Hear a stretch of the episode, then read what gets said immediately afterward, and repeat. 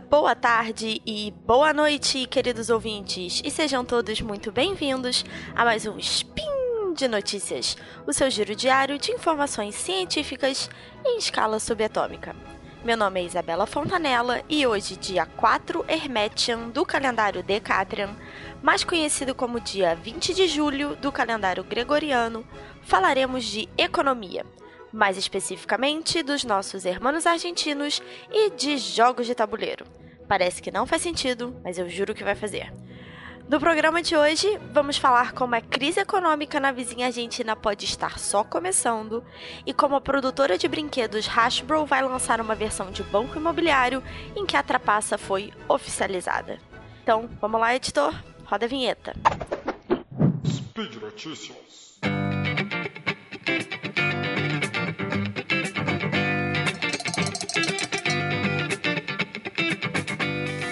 Então, gente, para quem acompanha um pouquinho os jornais de economia e lê, né, como é que as coisas estão acontecendo aí no mundo, já deve ter ouvido falar sobre a atual crise na Argentina e hoje eu vou falar um pouquinho sobre as causas e as possíveis consequências dela, tá? O link do post é um texto da revista The Economist que explica bem o assunto e que, segundo eles, o drama argentino pode estar só começando. Então, essa crise toda é, fica bem demonstrada pela situação do peso argentino, que só esse ano já caiu 30% em relação ao dólar, o que é mais de qualquer outra moeda emergente no mundo. Então a crise começou mesmo com uma seca que atacou as plantações de soja e milho do país, afetando as exportações e, consequentemente, puxando o preço dos alimentos é, muito, muito pro alto, né? Acabou causando uma inflação muito grande que atualmente está em volta de tá por volta de 25%.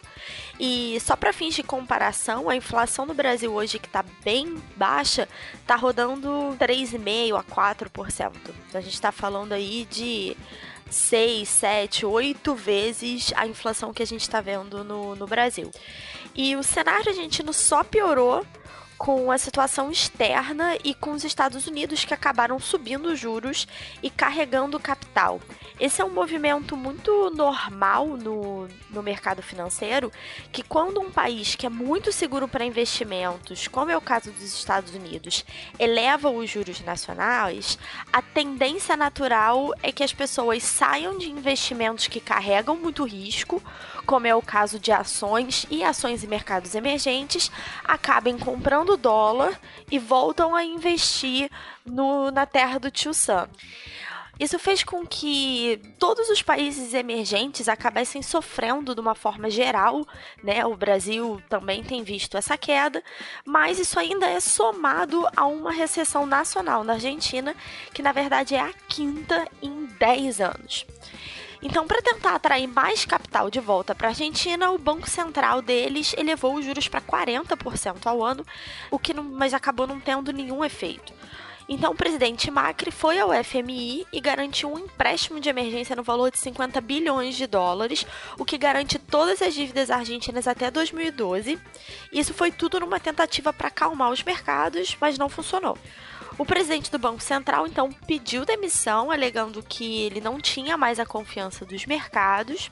O antigo ministro das Finanças do país assumiu o posto e o peso caiu mais 4% e a bolsa argentina mais 8%. Então, tudo que era feito para tentar acalmar os mercados parecia que não estava surtindo efeito. O que o artigo da The Economist diz é que esse drama pode ainda continuar, já que as medidas mais lógicas de mercado não surtiram efeito e que ainda há muitos fatores externos que podem só agravar a situação. O primeiro é que há uma insatisfação social muito grande na, na, Argentina, o que levou a uma greve geral no país no dia 25 de junho, e que existe uma reversão da tendência argentina a gostar do Macri, porque quando ele foi eleito, a população dizia que estava muito insatisfeita com o populismo, né, que vinha de muitos anos de presidência da ex-presidente Cristina Kirchner, e que eles apoiariam toda a agenda de reformas do Macri. A verdade é que cada vez mais, conforme o tempo passa e a situação econômica piora, ele perde mais apoio do público e do Congresso para apoiar as reformas num ciclo vicioso. É, a sua reeleição, né, que era vista como certa por vários analistas, agora está bem duvidosa. Além disso, existe uma chance de um novo aumento de juros nos Estados Unidos e piores de condições econômicas de uma forma geral no mundo, o que pode agravar ainda mais a fuga de capital da Argentina. E o outro problema é que o principal parceiro comercial do país, que é o Brasil, a gente sabe que nós temos os nossos próprios problemas econômicos para lidar e a gente não está conseguindo absorver importações dos nossos irmãos, o que ajudaria com a balança comercial deles. Então, todas essas questões, e especialmente o fato de que vários desses fatores são externos, faz com que a crise na Argentina se torne cada vez mais imprevisível e que tenha altos riscos de piorar dependendo do que acontecer pelo mundo. O que nos resta é esperar, ver as cenas dos próximos capítulos e, quem sabe, aproveitar uma viagem para Buenos Aires se as coisas continuarem a piorar para o peso argentino. E para terminar de um jeito mais leve, vamos falar de jogos de tabuleiro. Primeiro de tudo, eu queria dizer que vocês vão ver que existem dois links sobre esse assunto no post, tá? E eu vou fazer uma mistura dos dois aqui. O primeiro, que é bem mais direto, do lançamento de uma nova versão do jogo Monopoly, que originalmente aqui no Brasil a gente conhece como Banco Imobiliário, né? E eu acho que todos nós já passamos horas e horas jogando isso. E uh, algumas versões mais novas já vem até com uma maquininha de cartão. Existe versão de Monopoly de Harry Potter, Star Wars, né? Mas na verdade, vamos, vamos ser todos sinceros aqui,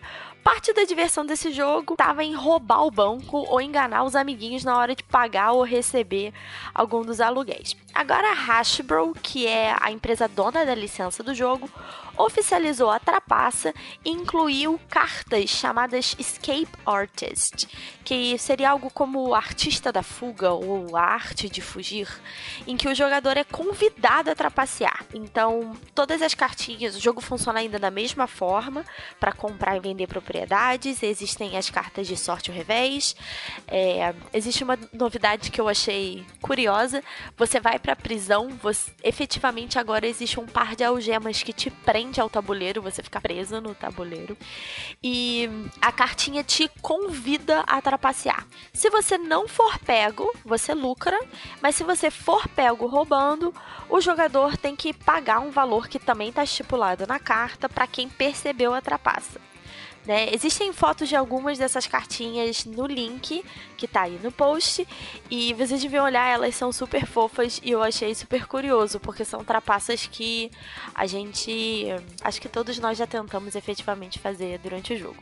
Né? Os diretores da empresa disseram que essa adaptação veio depois de uma pesquisa com duas mil pessoas que mostrou que mais da metade delas já tentaram ou já efetivamente roubaram no jogo.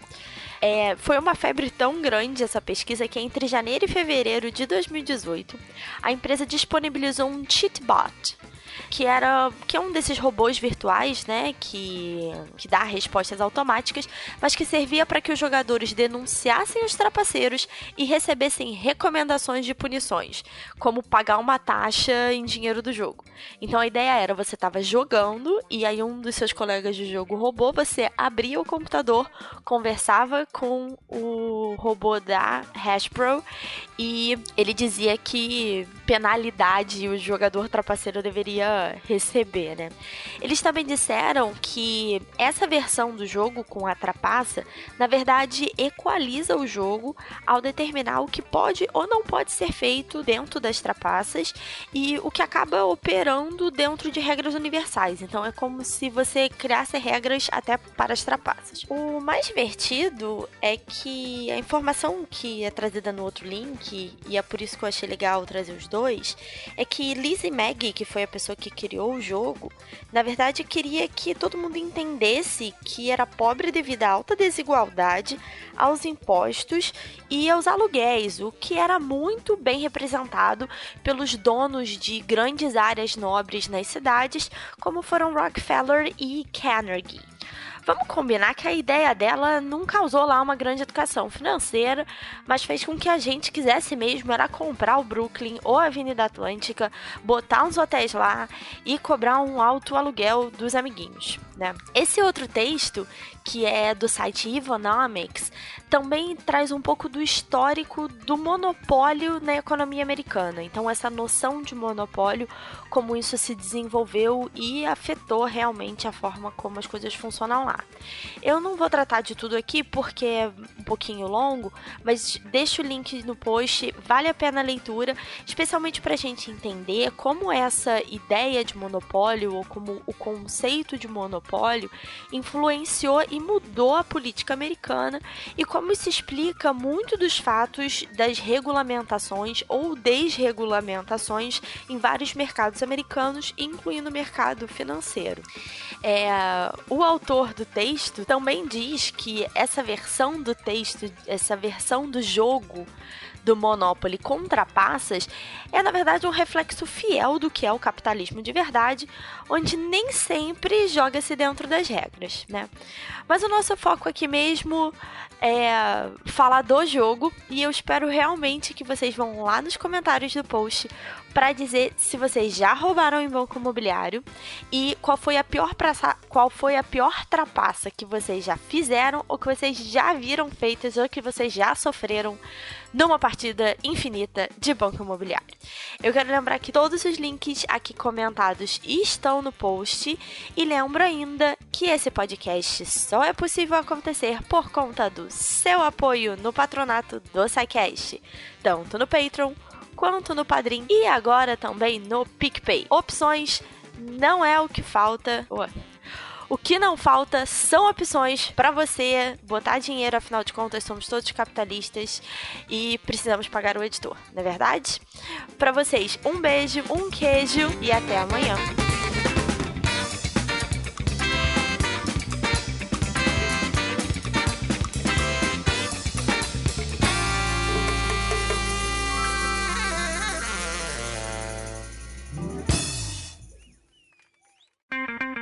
Edição por Felipe Reis.